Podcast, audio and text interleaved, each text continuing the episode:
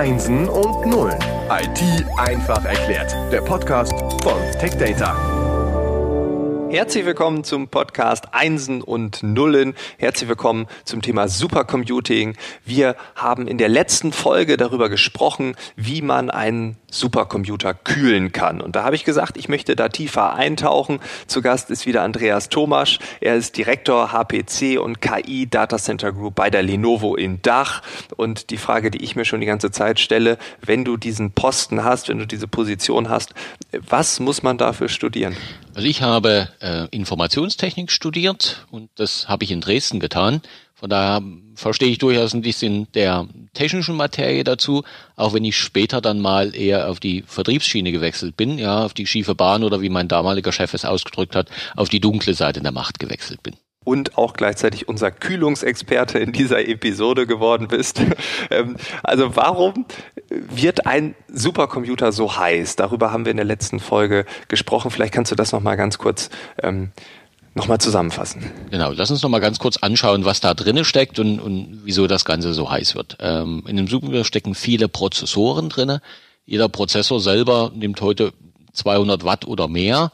Ähm, da stecken gegebenenfalls noch Grafikkarten drinne, da steckt eine ganze Menge Hauptspeicher drin, so dass ein einzelner Rechenknoten in so einem Supercomputer gut und gerne 600 Watt oder mehr verbraucht. Und das Ganze auf der Fläche einer, einer Pizzaschachtel und davon ganz viele Pizzaschachtel übereinander in einem Server-Rack und das Ganze äh, hat eigentlich von der Kühlungsfläche, wenn ich den Prozessor nochmal genau anschaue, ähm, nur so ein bisschen Platz wie so ein, so ein Fingernagel oder eine kleine Kaper auf der Pizza von der Größenordnung her, über die ich die Wärme wieder loswerden kann. Und deswegen wird so ein Computer auch so heiß, weil ich da so viele, mehrere tausend Prozessoren, mehrere tausend äh, RAM-Riegel entsprechend drinne habe, auf verdammt wenig Fläche, um das Ganze zu kühlen. Und wie kühlt man dann diese heißen kleinen Fingernägel? Äh, also baut man das dann am besten am Nordpol, am Südpol auf? Weil ich meine, wenn es so heiß wird, braucht man doch wahrscheinlich eine kalte Umgebung. Also zum Thema ähm, Kühlung und Nordpol, Südpol kommen wir noch mal kurz zurück. Ja, muss nicht ganz so weit gehen. Da reicht es durchaus aus, bis nach Island zu schauen ähm, oder vielleicht auch eher in Richtung Skandinavien zu gehen. Ähm, aber lass uns da noch mal zurückkommen, nachdem wir angeschaut haben, wie man denn die Fingernägel so kalt bekommt, die Fingernägel des Supercomputers, die da so heiß werden. Ähm, und klassisch kühlt man seinen Rechner, das kennt jeder auch von der Laptop entsprechend, wieder warm wird mit einem Lüfter. Das heißt, der darf dann hoffentlich kühle Luft von außen da reinblasen und dann kommt wieder warme Luft entsprechend raus. Äh, das mhm. kann man natürlich bei einem Supercomputer so auch machen und hat man ganz lange auch so gemacht und macht man heute in vielen Bereichen weiterhin hat allerdings den Nachteil, dass Wärme relativ schlecht von Luft geleitet wird, sondern von Wasser viel besser. Merken wir auch, ja, wenn wir irgendwo im Freibad stehen, wird uns schneller kühl, als wenn wir bei gleichen Temperaturen irgendwo draußen sind. Ähm, das ist der eine und ich brauche auch relativ viele mechanische Komponenten, sprich Lüfter, um das da durchzubewegen. Und ich brauche dann wieder Klimaaggregate, die aus dieser warmen Luft wieder kalte Luft machen und sonst nichts anderes und dafür Strom verbrauchen. Klingt also ziemlich ineffizient und deswegen haben wir uns überlegt, das könnte man noch cleverer machen. Okay, ja, also ich kenne das aus New York City. Wenn man einmal im August durch die Straßen gelaufen ist, durch die Stadt, dann merkt man, okay, draußen 35 Grad, innen drin 16 und äh, man braucht sehr viele Klimaanlagen, äh, auch um das so runterzukühlen und gleichzeitig erhitzt man die Stadt ja wieder. Äh, was ist denn dann effizienter? Genau, also das haben wir uns auch überlegt und haben uns natürlich Kunden genauso gefragt, gesagt, jetzt macht das relativ wenig Sinn, wenn wir hier tolle Klimamodelle rechnen, die sich auch mit dem Thema Klimawandel beschäftigen. Und auf der anderen Seite sind wir dann einer derjenigen, die wahnsinnig viel Strom verbrauchen, um das zu tun. Ähm, das passt nicht ganz so zusammen. Ähm, und wir haben uns ähm, das Ganze gemeinsam mit Kunden angeschaut, haben äh, Prototypen gebaut und äh, haben mittlerweile die, die dritte Generation seit 2012 von Wasserkühlung im Einsatz. Äh, das kann man sich ein bisschen so vorstellen wie vielleicht der Gaming-PC, der auch eine Wasserkühlung hat wo ich einfach versuche, Wärme aus dem Gehäuse direkt vom Prozessor abzuführen, indem ich direkt Wasser dadurch leite. Ähm, das lässt sich allerdings nicht so einfach skalieren für einen Supercomputer, sonst bräuchte ich wieder relativ viel Platz, um da überall diese Kühler, diese Schläuche etc. hinzubewegen. Und ich habe eine weitere Herausforderung bei Wasserkühlung. Wenn ich das entsprechend kühl mache, dann bildet sich Kondenswasser. Und wenn entsprechend an den Schläuchen etc. Äh, Kondenswasser auftritt und dann der ganz viele Strom, der auch da reinkommt, das ist keine so gute Kombination.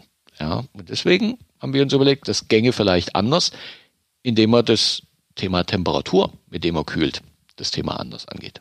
Das heißt, ab einer bestimmten Temperatur hat man kein Kondenswasser.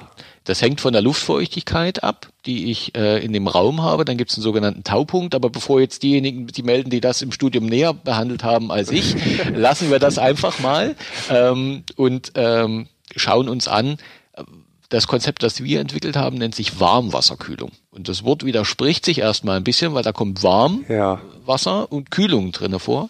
Funktioniert allerdings und das funktioniert deswegen, weil ein, ein Prozessor, so ein Serverprozessor, ähm, so eine Betriebstemperatur hat, die ist bis 80, 90 Grad absolut okay. Also da ist es dessen Wohlfühlzone. Und äh, wenn man also hergeht und sagt, okay, dann kühlen wir beispielsweise mit 50 Grad warmem Wasser, dann kühlt das den noch. Und dementsprechend haben wir ein Konzept entwickelt, das nennt sich Warmwasserkühlung. Und da kann man sich vorstellen, dass in den Server Wasser mit einer Temperatur von 40 oder 50 Grad reingeht und dann entsprechend erhitzt durch diese Komponenten mit circa 60 Grad wieder rauskommt. Und ähm, das Ganze macht Sinn, weil wie gesagt, aus Prozessorsicht ist das absolut kühl, Komfortzone. Ähm, so wie wenn du quasi in New York vielleicht schon außerhalb deiner Komfortzone entsprechend dann in die Gebäude reingehst. Aber für den Prozessor ist das absolut cool.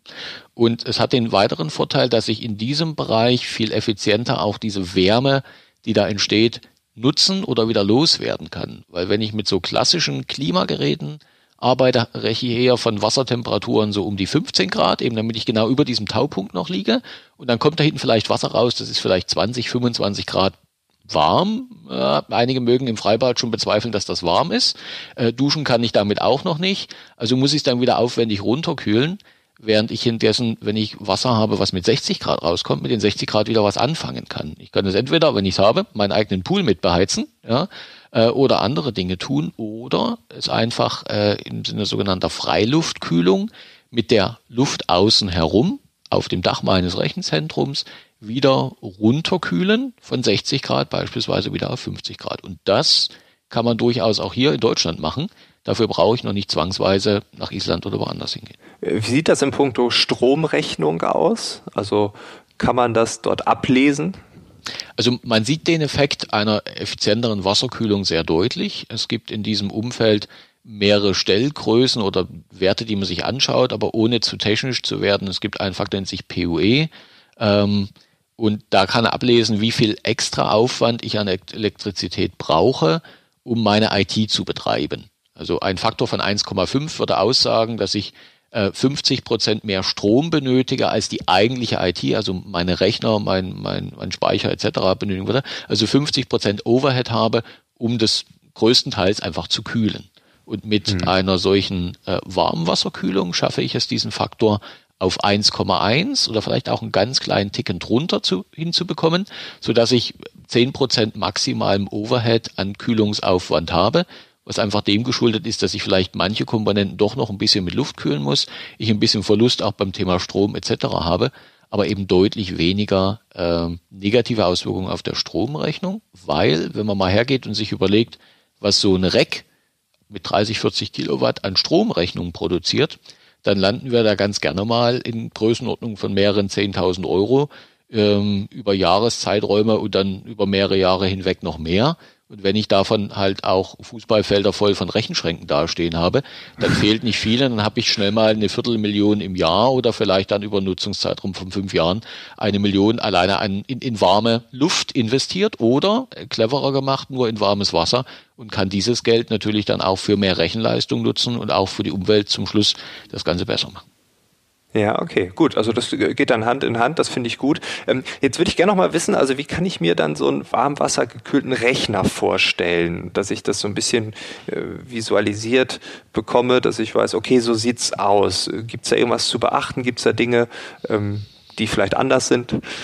Ja, also wie, wie kann man sich das vorstellen? Da kommt sozusagen an der einen Stelle in, in das Chassis, in dem dann mehrere Rechner verpackt sind, äh, die der Einfluss von dem entsprechenden Wasser rein. Der wird da drin wieder verteilt, läuft äh, über die entsprechenden CPUs, läuft direkt über die Speicherriegel. Also die Speicherriegel werden tatsächlich äh, direkt wassergekühlt. Gibt auch entsprechende Kühlmodule, um äh, SSDs, also sehr schnellen Speicher in den Rechnern und entsprechende Netzwerkkarten auch direkt über diesen Wasserkreislauf im Rechner runterzukühlen. Und zum Schluss geht das wieder raus und ich habe mehrere solcher Rechnereinschübe in einem Chassis, so dass ein Chassis nur einen Wasseranschluss rein und einen Wasseranschluss raus braucht, was natürlich die Verrohrung, also nicht Verkabelung, sondern Verrohrung ähm, dieser Supercomputer nochmal deutlich leichter macht. Ähm, und ein sehr schöner Nebeneffekt ist, dass ich fast keine Lüfter mehr brauche in so einem Konzept.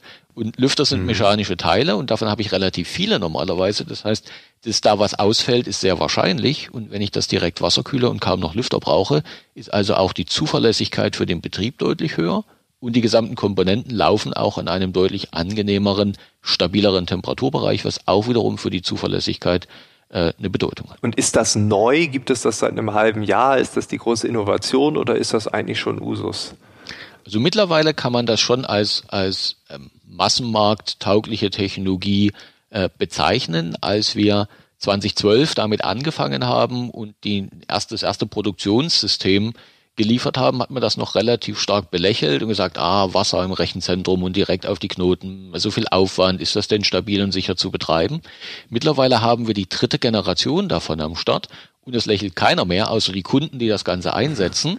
Ähm, wir bezeichnen das mittlerweile auch, weil das Thema Warmwasserkühlung so viel äh, hochgezogene Augenbrauen äh, verursacht, äh, als Neptun-Technologie, kann man sich vielleicht ein bisschen besser merken, als Warmwasserkühlung.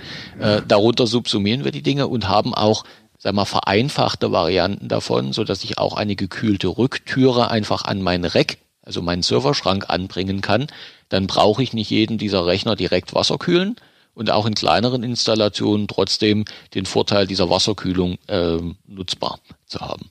Also das kann ich an der Stelle auch tun, hat nicht den ganzen Effizienzgewinn, ich komme nicht auf den Faktor 1,1, den wir vorhin mal hatten, sondern vielleicht auf einen Faktor 1,3 bis 1,4, aber ich kann mit relativ geringem Aufwand schon mal in Richtung Wasserkühlungstechnologie den ersten Schritt machen.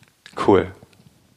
Vielen, vielen Dank für deine Ausführung. Du hast ein Wort gesagt, da würde ich gerne beim nächsten Mal tiefer eintauchen. Massenmarkt. Und da stellt sich mir sofort die Frage, what's next? Also wo geht die Reise hin? Was passiert mit dem Supercomputing in den nächsten Jahren? Darüber reden wir in der letzten Episode dieses Themenschwerpunktes. Vielen Dank für deinen deine Zeit, für deine Ausführung und vielen Dank auch an Intel und an die Lenovo Data Center Group für die Finanzierung dieses Schwerpunktes. Wir hören uns in der nächsten Woche wieder und dann ciao.